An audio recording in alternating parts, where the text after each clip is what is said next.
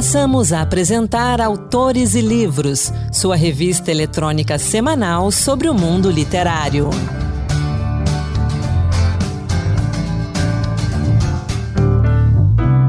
Olá, seja muito bem-vindo. Começa agora mais um Autores e Livros, a revista literária da Rádio Senado.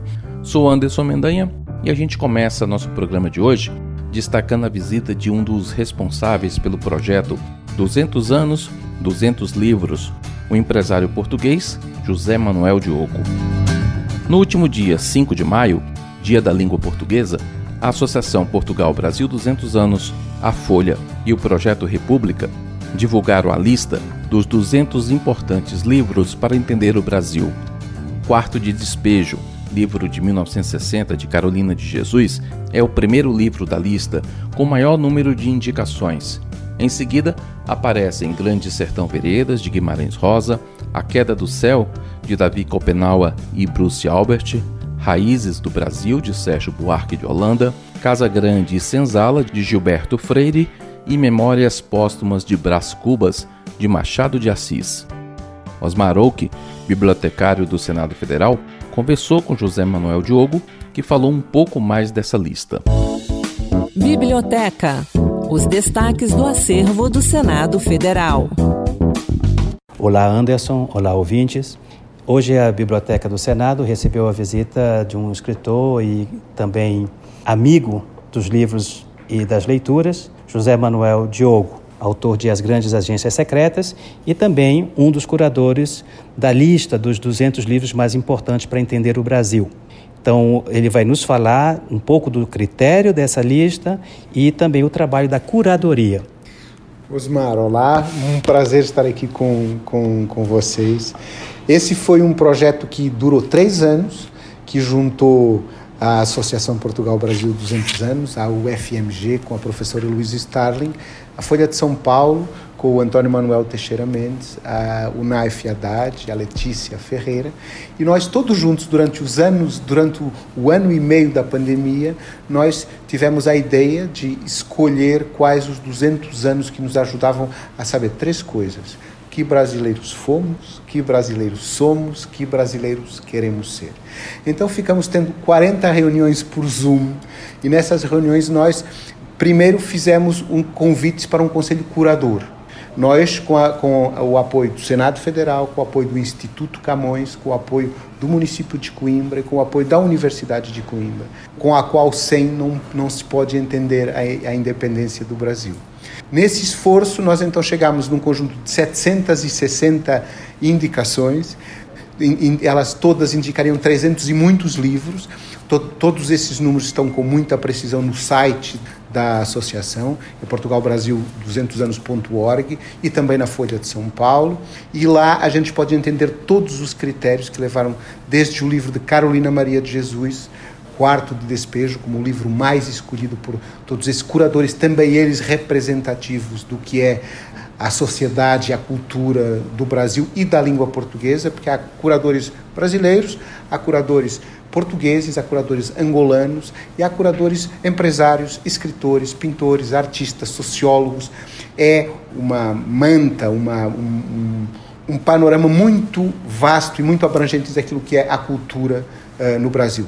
E a lista está aí, ela foi publicada no Dia Internacional da Língua Portuguesa, pela Folha de São Paulo, no dia 5 de maio, que passou agora, e muitos desdobramentos se seguem. Tem uma exposição, 200 anos, 200 fotos, com a curadoria do Diógenes Moura, tem uma peça de teatro, tem um, um, espetáculo que é um podcast, tem, tem a lista, tem uma biblioteca virtual, que é um rolinho que a gente com QR Code vai poder ler os livros. Então, tem muitos projetos que estão andando. Então, ouvimos José Manuel Diogo, e o nosso compromisso como biblioteca do Senado é transformar também essa lista de, dos 200 na nossa lista de cheque para verificar se lemos e se conhecemos essas obras. Em breve também vamos colocar essa listagem com a nossa referência de editoras e ano, né, na nossa biblioteca digital. Muito obrigado e até um próximo momento. Você pode conferir a lista completa desses 200 livros no site portugalbrasil200anos.org. Essa lista está disponível também no Instagram. Use a hashtag Dicas Autores e Livros. E a gente fala agora da Bienal Mineira do Livro. O Senado Federal esteve presente na edição 2022 da Bienal, realizada entre os dias 13 e 22 de maio, no BH Shopping, em Belo Horizonte. Durante a semana, cerca de 250 ônibus por dia chegavam com estudantes e professores da rede pública de ensino que tiveram acesso gratuito à Bienal. No final de semana, o público interessado em entrar no pavilhão da feira formou uma grande fila nos corredores do shopping. Abelardo Mendes, chefe do Serviço de Multimídia da Coordenação de Edições Técnicas, a Coedit, coordenou os trabalhos do estande do Senado na Bienal e falou para a gente dos livros mais vendidos por lá. Em feiras do livro, normalmente o nosso best-seller sempre é a Constituição. Não foi diferente aqui em Belo Horizonte, na Bienal Mineira do Livro de 2022. Constituição, nós temos dois livros. A Constituição Livro, que é um pouco mais grossa, e a Constituição Separada, que é fina, em duas colunas e é mais prática para as pessoas guardarem na mochila ou consultarem rapidamente. Outras que tiveram sucesso aqui de vendas e sempre são quando a gente consegue levar para as feiras, é a coleção em miúdos, especialmente o Estatuto da Criança e Adolescente em miúdos. Também tem a Constituição em miúdos, número 1 e número 2, e a cartilha também saíram super bem. Legislações, todas as nossas leis puras que a gente também publica, que a, o Senado também publica, vendem muito, porque são livros baratos e de boa qualidade, tem de a partir de R$ reais.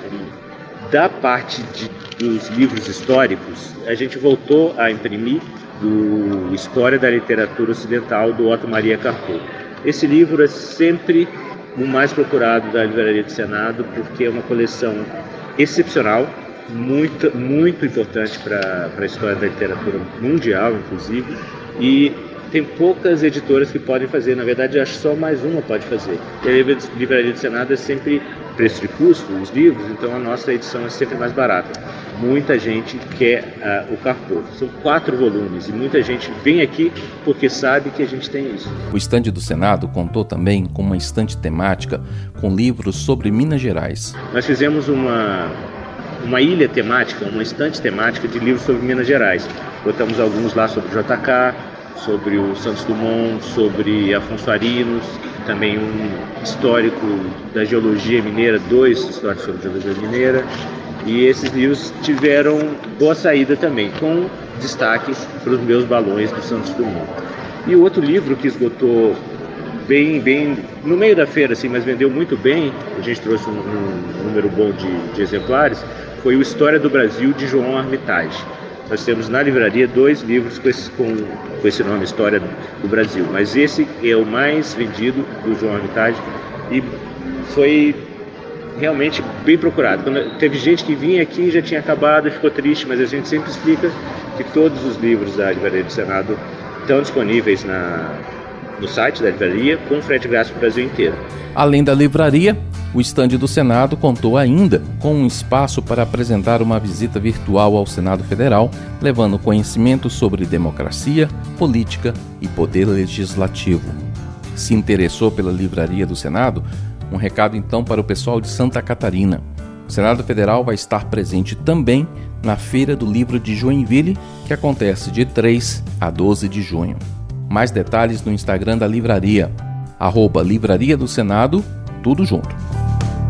E não deixe de visitar o site livraria.senado.leg.br e conferir nossas publicações. Lembrando, as versões impressas todas a preço de custo e com frete grátis, e as versões digitais totalmente gratuitas. Na entrevista da semana, Dia Nobre fala do seu segundo livro, No Útero Não Existe Gravidade, publicado pela Penalux. Entrevista. No Útero Não Existe Gravidade trata da trajetória de uma personagem, uma menina, que, abandonada pela mãe, teve que se descobrir sozinha em meio a diferentes acontecimentos que são comuns às mulheres, como abuso sexual, assédio, automutilação, depressão e várias outras. O livro, em capítulos curtos e com uma linguagem poética, debate com profundidade a relação entre mães e filhas o desejo de não maternidade e a pressão social sobre o corpo feminino. No útero não existe gravidade, de Dia Nobre, é a nossa convidada hoje aqui no Autores e Livros. Dia, Obrigado por participar com a gente aqui. Eu que agradeço o convite, Anderson. Fico muito feliz de poder estar aqui falando sobre o meu livro, sobre o meu trabalho para você e para os seus ouvintes. Dia, seu livro mexeu comigo, já disse isso nas redes sociais, disse para você também, mas mexeu de uma forma que eu acho positiva. Ele faz a gente parar e pensar nas diversas questões que você levanta no livro. Você já disse em outras ocasiões que o livro é uma ficção e que nasceu de memórias suas do período ali entre 10, 14 anos, quando sua mãe foi embora e deixou você, seus irmãos e também o seu pai. E aí eu pergunto, como é que foi vivenciar esse trauma na construção do livro e por que contar essa história hoje? Então, Anderson, esse trauma, digamos assim, foi um evento que eu coloquei debaixo do tapete por muito tempo. Então, eu sou historiadora de formação também, e a gente entende que certos acontecimentos que causam rupturas muito profundas, eles acabam não sendo compreendidos muito bem quando eles acontecem na sua contemporaneidade.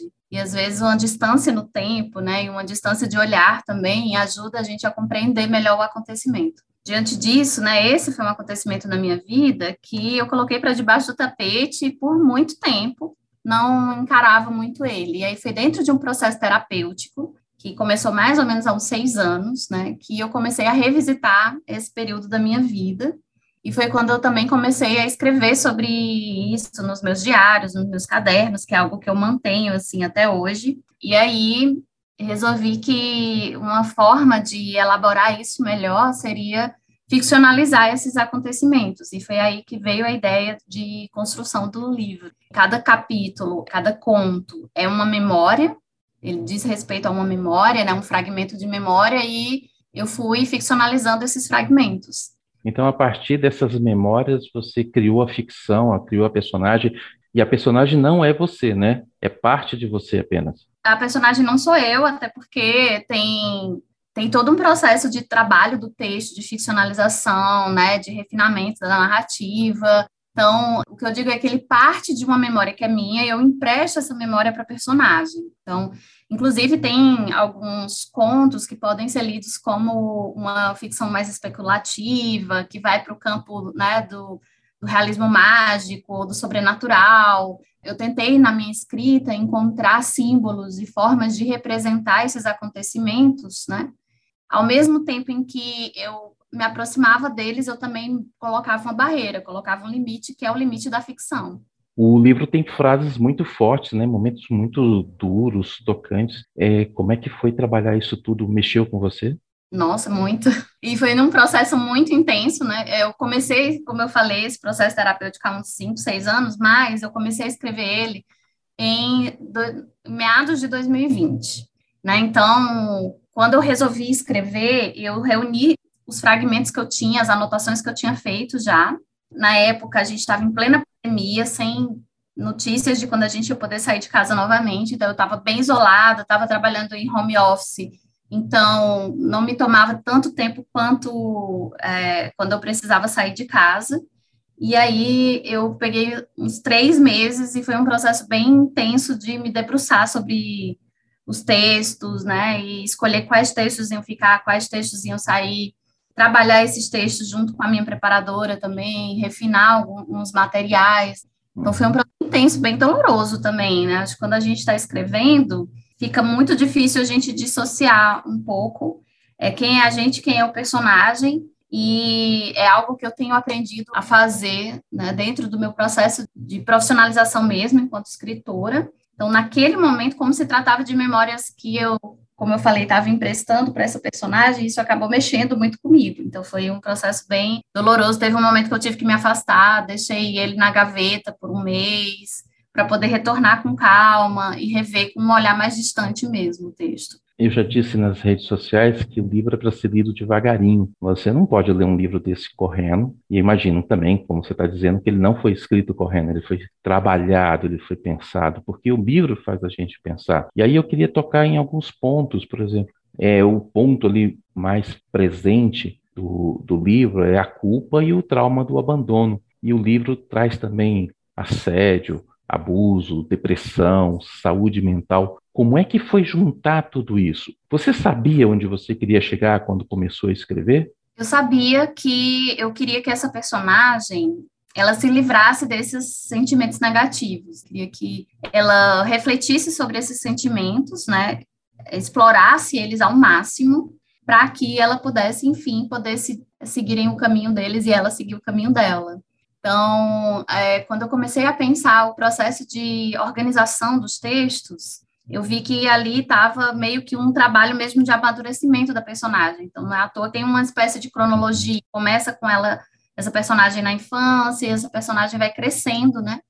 E eu acho que a, a frase-chave que marcou o meu ponto de chegada desse livro era uma frase que eu cogitei para ser o título do livro, que acabou não sendo, mas que era Eu não vou me matar. Então, essa personagem, ela passa por muitas situações que muitas mulheres passam ao longo da vida, de sofrerem com assédio infantil, de sofrerem com a depressão, com a pressão social para ser a melhor, para ser perfeita, para ser bonita. E tudo isso gera aí enormes traumas e danos para saúde mental. A saúde mental é um tema que me é muito caro, tema da loucura, de como as mulheres elas são levadas à loucura também por uma sociedade extremamente uhum. adoecida. E o ponto que eu queria chegar era esse, né? É uma personagem que ela não vai se matar, ela não vai é, se render para isso, como infelizmente tantas mulheres acabam morrendo por conta dessa sociedade que a gente vive, dessa uhum. violência que vive cotidianamente.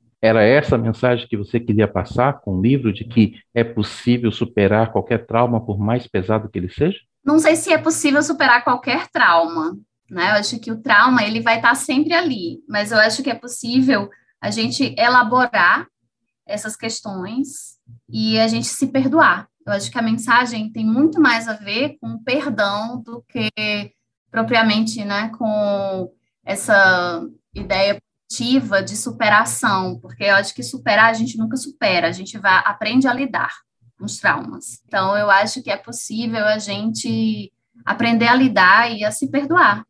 Também entender que não é culpa nossa, né? Que a gente vive numa sociedade que desde pequeno nos ensina que nós somos inferiores ou que nós não somos suficientes. A gente precisa, claro, dentro de um processo terapêutico de autoconhecimento, de muito trabalho, aprender a lidar com isso para sobreviver. É uma, eu acho que a mensagem é muito mais de resiliência do que de superação nesse sentido. A gente falou várias vezes aqui da palavra pressão e hum. as mulheres sofrem muitas pressões externas e internas, umas vêm do medo, outras vêm da culpa, outras vêm do próprio mundo que nos cerca. É, seu livro é uma voz contra essas pressões e contra o sentimento de culpa que as mulheres carregam? Eu acredito que sim. Eu acredito que é um, um texto que ele busca questionar isso é, e que os nossos próprios limites, até onde eu vou, até onde eu, eu me disponho, né, a estar para essas pressões também. Eu acho que sim, é uma forma da gente refletir sobre o machismo, refletir sobre essa maternidade compulsória também. Então, também eu não busco uma culpabilização dessa mãe de jeito nenhum. Eu acho que a personagem ela tenta justamente perdoar essa mãe, entender essa mãe que também é uma vítima da sociedade, né? Então, não se trata de encontrar culpadas dentro de, desse disso, né? O culpado, se existe o culpado, o culpado é o próprio sistema e a forma como as coisas foram pensadas dentro de uma sociedade patriarcal, sabe? A gente vê que a caminhada é difícil, né? Na superação dos preconceitos, da igualdade. A gente às vezes dá dois passos para frente, um para trás. A gente tem visto isso nos últimos cinco anos, mais ou menos, né? E essa questão que você toca ali no livro, a questão da maternidade, você acha que ainda tem muitas mulheres que sofrem com essa questão da maternidade, da vamos voltar a usar a palavra de novo, né, da pressão por ser mãe? Demais. Eu acho que é mesmo hoje com as mulheres passando por um processo de liberação sexual, por um processo de independência financeira, muitas mulheres é, sofrem bastante ainda com essa necessidade que se coloca de que a gente crie uma família, forme uma família, se case, né? Então, a, a maternidade compulsória está relacionada a essa necessidade também, né? Que, que é uma necessidade de Estado e cristã, de formar uma família num molde tradicional. Eu, como uma mulher lésbica, eu penso que existem outras configurações de família que não uhum. necessariamente povoam a maternidade, E eu acho que isso é algo que a gente precisa trabalhar cada vez mais, porque muitas mulheres, por mais inteligentes e por mais independentes que sejam, acabam ainda caindo muito nessa armadilha, né, de achar que elas nasceram para serem mães, né? Eu acho que ser mãe tem que ser uma escolha, não uma imposição. E é muito difícil desconectar isso, porque a gente é treinado para isso desde, desde uhum. muito o menino, o rapaz, o homem, ele não é treinado pai. Mas a mulher, sim, a mulher desde pequena ela ganha uma boneca para cuidar como uma bebezinha, para repetir o que a mãe faz. Então, é algo que ainda precisa ser muito trabalhado. Isso precisa, inclusive, envolver políticas públicas de educação sexual nas escolas, para as crianças entenderem que esses papéis são construções e que tudo pode ser uma escolha, na realidade. Né? E como foi terminar de escrever esse livro, já que ele foi um processo que começa com o recolhimento das memórias e como ele termina? Como foi terminar? Aí terminar foi acho que um alívio. Poder, eu acho que eu senti assim meio que dei um, um ponto, né, para um sentido para toda essa história, sabe? Para um pedaço de mim também, né, que não tinha que tinha uma lacuna, que tinha um buraco no meio.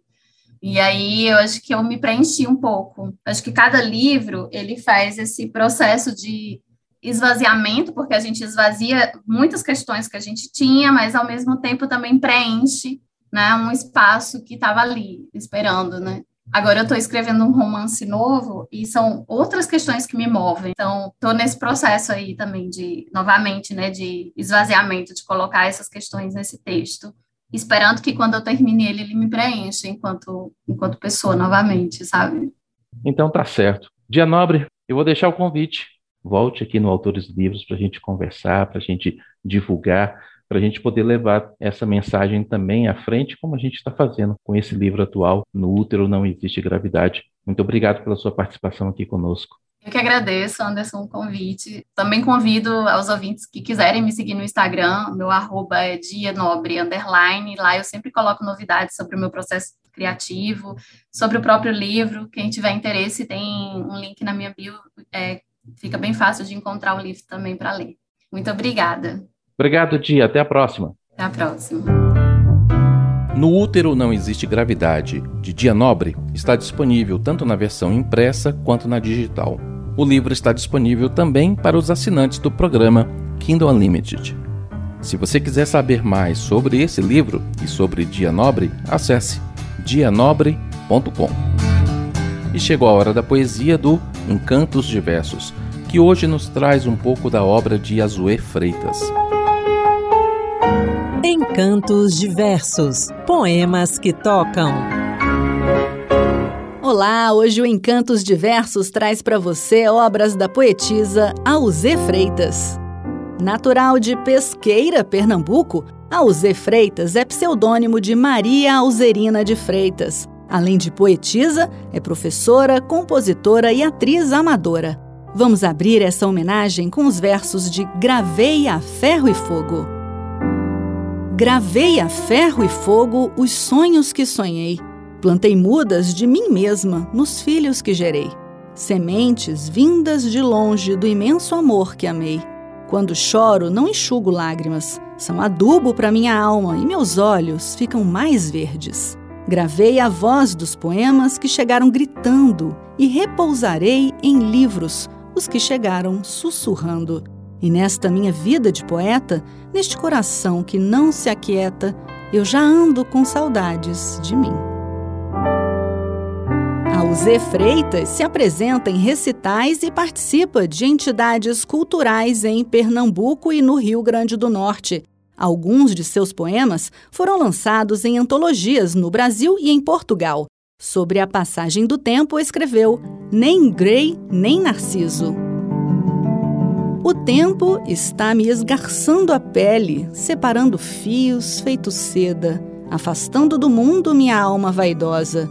Sou tela em cavalete com saudades do artista, e tintas envelhecem em ocre cor, verde musgo em ateliê abandonado, vitral do absurdo, estojos espalhados, tal qual folhas ao vento, espelhos manchados no imenso triste vidro, dos rostos que lembrava ao me fitar, nem Dorian Gray, nem Narciso. Também sobre a transitoriedade da vida, Alzé Freitas compôs O Tempo e o Vento. O tempo e o vento marcam as rochas. Eu não tenho pressa, eu vivo o momento. Caminhos, retas e curvas, mas foi a sabedoria quem marcou minhas rugas. Agora eu vou ancorar no cais de mim mesmo, vou abrir meus tesouros, desvendar meus segredos. E a vocês eu direi: se descobrir que amei pouco, muito mais eu amarei. Fechando nossa homenagem a essa talentosa poetisa pernambucana, vamos ouvir Banzo e Benzo. Tenho banzo e me benzo, na catedral vazia, diante do lenho e do Senhor morto, dores atrozes desnudam minha alma. Agora, sem mais nada, tudo ainda sangra: peito, chagas, há pedras e sol, deserto em mim, por onde ando. Agora você fica com o rei do Baião, o grande Luiz Gonzaga, interpretando canção dele, Saudade de Pernambuco. Ai que saudade lá de Pernambuco, de Putinga, roda encruzilhada, de água fria, torre dois irmãos. A saudade tá danada, não resisto não. Se me aperta mais o peito, pego o avião. Vou começar a bater carne de charco feijão. Vou tomar uma pitua, chica boa com limão. Quando eu lembro do Recife, ai que dor no coração. Da sanfona do Sivuca, do Sherlock a conversar. Do Turinho, da Peixarodo, praça gaguejar. Da peixada da lagosta, do Siri com camarão. Da praia do Rio Doce, tudo é belo, meu irmão. Do caju, do abacaxi e das tardes de verão. Ai, ai meu Deus, eu vou voltar. Não posso mais quando eu me lembro da vontade de chorar. Daquelas pontes do Capibaribe, das caçadas em Ibiribe, das noites de lua Dos valentões com peixeira na cinta E o punhado sobre a vizinha a rasteira vadiar Em Pernambuco tudo é diferente Como é boa aquela gente Quem vai lá não quer voltar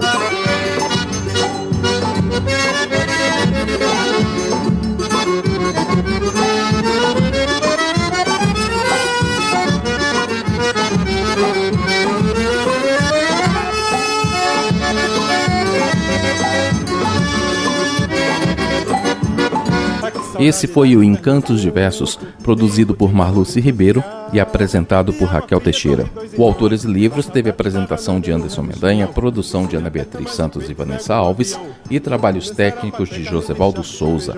Até a próxima. Boa leitura. Acabamos de apresentar Autores e Livros, sua revista eletrônica sobre o mundo literário.